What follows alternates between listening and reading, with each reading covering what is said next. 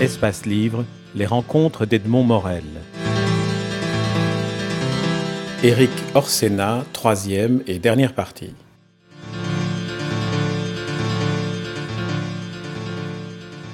Est-ce que vous pouvez nous parler brièvement de, l'exemple de Singapour? Parce que là, vous, si j'ai bien, si j'ai bien lu, vous plaidez pour la manière dont à Singapour s'est organisée l'utilisation de l'organisation de l'utilisation de l'eau, avec une sorte d'alliance idéale euh, que, que, vous, que vous évoquez entre un État fort, stratège et honnête, et un secteur privé dynamique. Vous avez fait des rencontres assez stupéfiantes là, avec des, personnes qui construisent des, réservoirs en pleine, enfin, dans cette ville de Singapour qui est une mégalopole. Oui, il y a, une question qui, qui m'a été posée à Singapour euh, en, rencontrant, en rencontrant tous ces gens, euh, et qui est une question très dérangeante.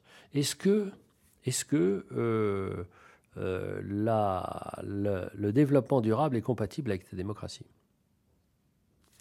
Parce que euh, le durable, euh, ça veut dire qu'on doit mm, prêter peu attention aux besoins ou aux volontés exprimées à court terme. Donc on doit se moquer du court terme pour aller au long terme. Regardez ce qui se passe en ce moment.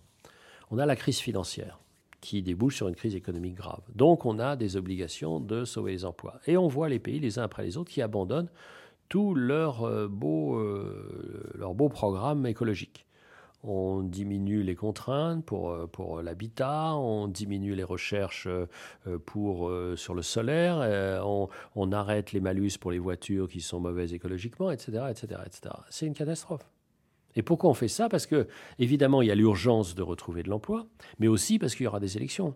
Et donc, euh, vous voyez, il faut trouver, il faut réinventer un mode de démocratie dans lequel le long terme soit pris en compte. Et cette question-là est centrale. Alors, à Singapour, ils sont tous sauf démocrates. Euh, ils aiment tout sauf la liberté, sauf la liberté économique. Et donc, ils tiennent tout. Ils tiennent tout, sans demander trop leur avis aux gens. Et donc, ils ont une idéologie, de l'eau qui est au fond une idéologie de ce qu'ils veulent, c'est-à-dire, euh, bon, bah, euh, voilà, tout le monde est uni, tout le monde est transparent, tout le monde, tout le monde partage la ressource, on va tous dans la même direction. Et puis, on fait confiance à, la technique moderne pour, euh, pour bon, purifier l'eau purifier l'eau directement. C'est-à-dire c'est l'un des seuls pays du monde avec la Namibie où vos eaux usées sont directement traitées et, mis dans des petites bouteilles pour que les enfants les boivent. Donc ça passe directement, bon, c'est traité bien sûr, mais des toilettes à votre table.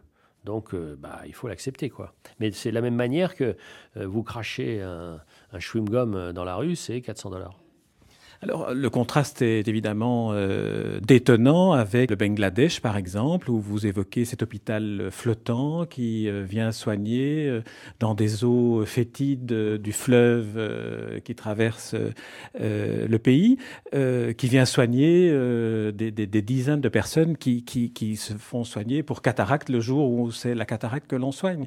On, entre là vraiment dans une autre dimension qui est le contraste sidérant. Mais notre planète, c'est ça. Notre planète, c'est ça. Notre planète, euh, c'est c'est des extrêmes. C'est des immensément riches et puis des immensément pauvres. C'est euh, euh, c'est ça. Quand on se promène, c'est on est on est frappé des grands écarts. Alors jusqu'à une date récente, les grands écarts n'étaient pas connus.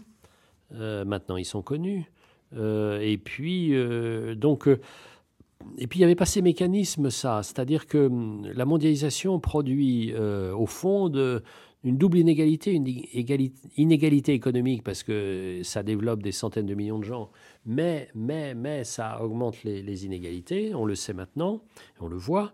Et puis la mondialisation qui entraîne le réchauffement, enfin la, croissance, notre mode de croissance qui entraîne le réchauffement, entraîne les inégalités climatiques maintenant.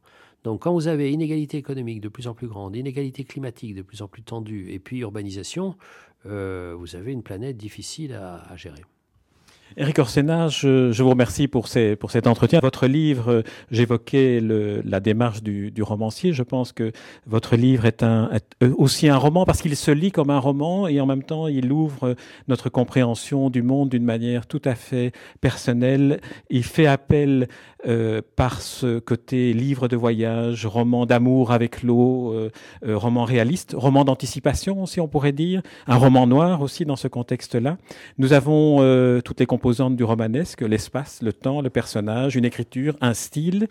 Et, puis, et puis, c'est le plus beau des personnages parce que parce que c'est Jekyll et Hyde, c'est l'eau, c'est la vie et la mort. Hein, c'est la vie, puisque nous venons tous de l'eau, et c'est en même temps le choléra, c'est le paludisme, c'est toutes les maladies d'origine hydrique. Donc pour un romancier, avoir un personnage qui soit tellement le bien, le mal, euh, c'est idéal.